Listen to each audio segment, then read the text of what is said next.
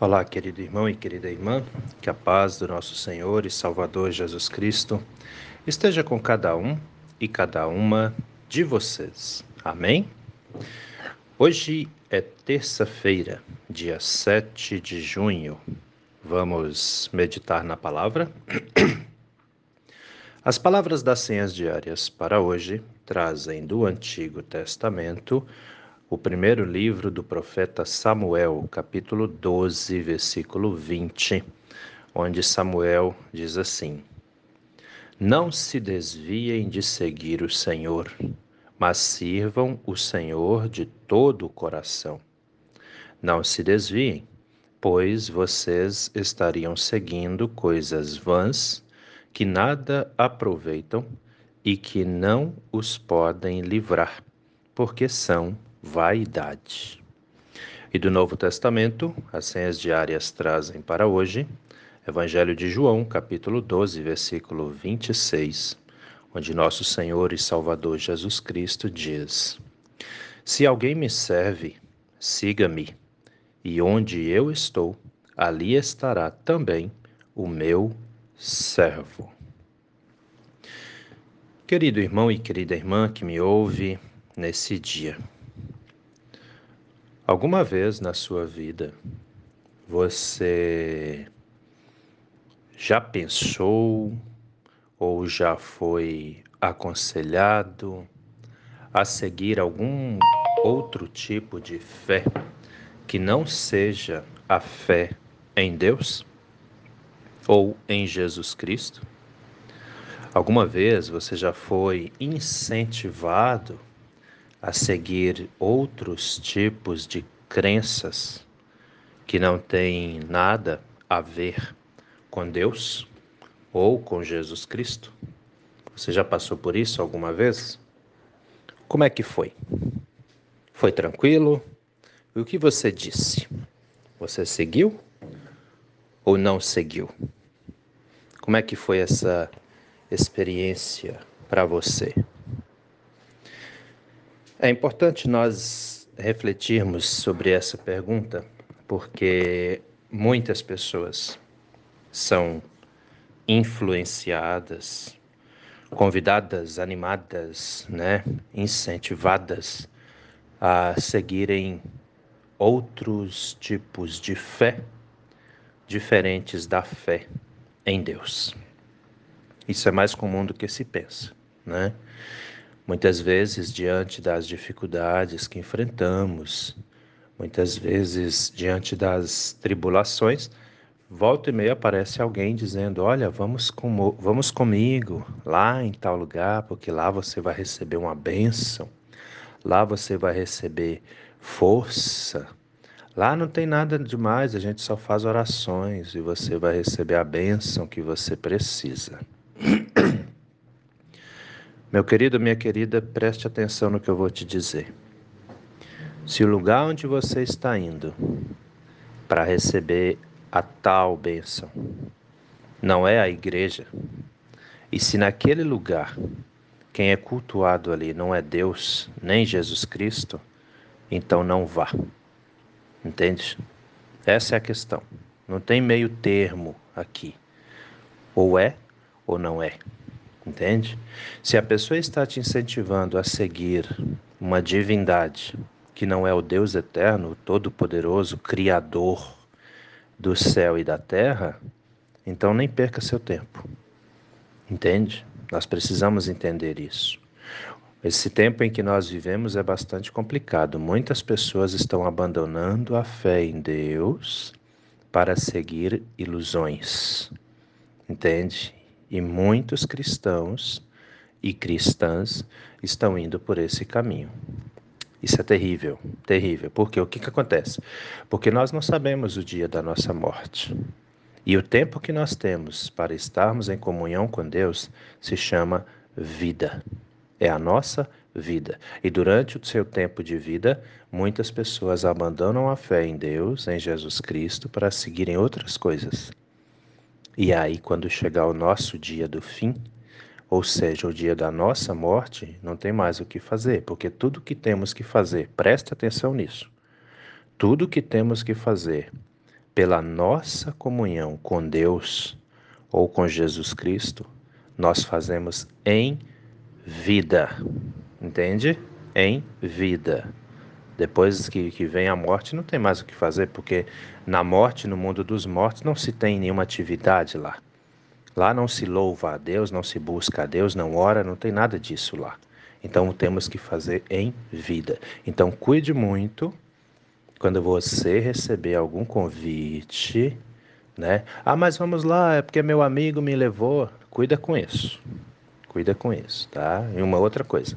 Amigo que é amigo não te desvia da salvação em Deus, a menos que seu amigo não creia em Deus, né? Temos que observar muito essas questões. Olha lá, vamos para a Bíblia.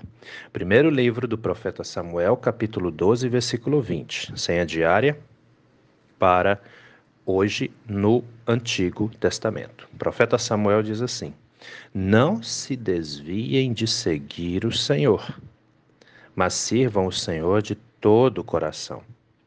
Não se desviem, pois vocês estariam seguindo coisas vãs, né? Tá bem claro, acho que não dá para ser mais claro do que isso.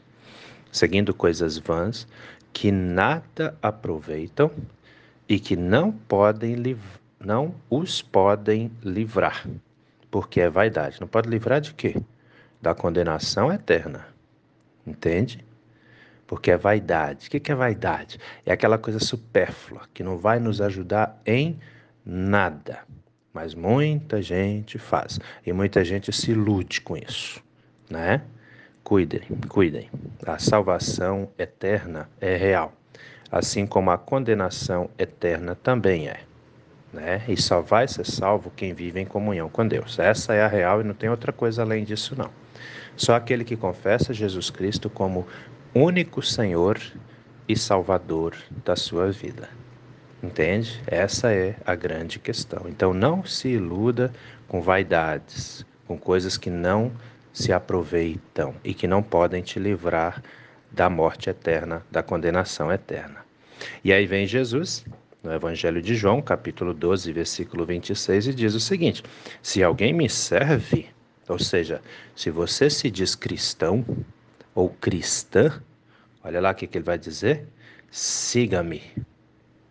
Como é que a pessoa pode dizer que é cristã, mas não segue Jesus Cristo de fato e verdade?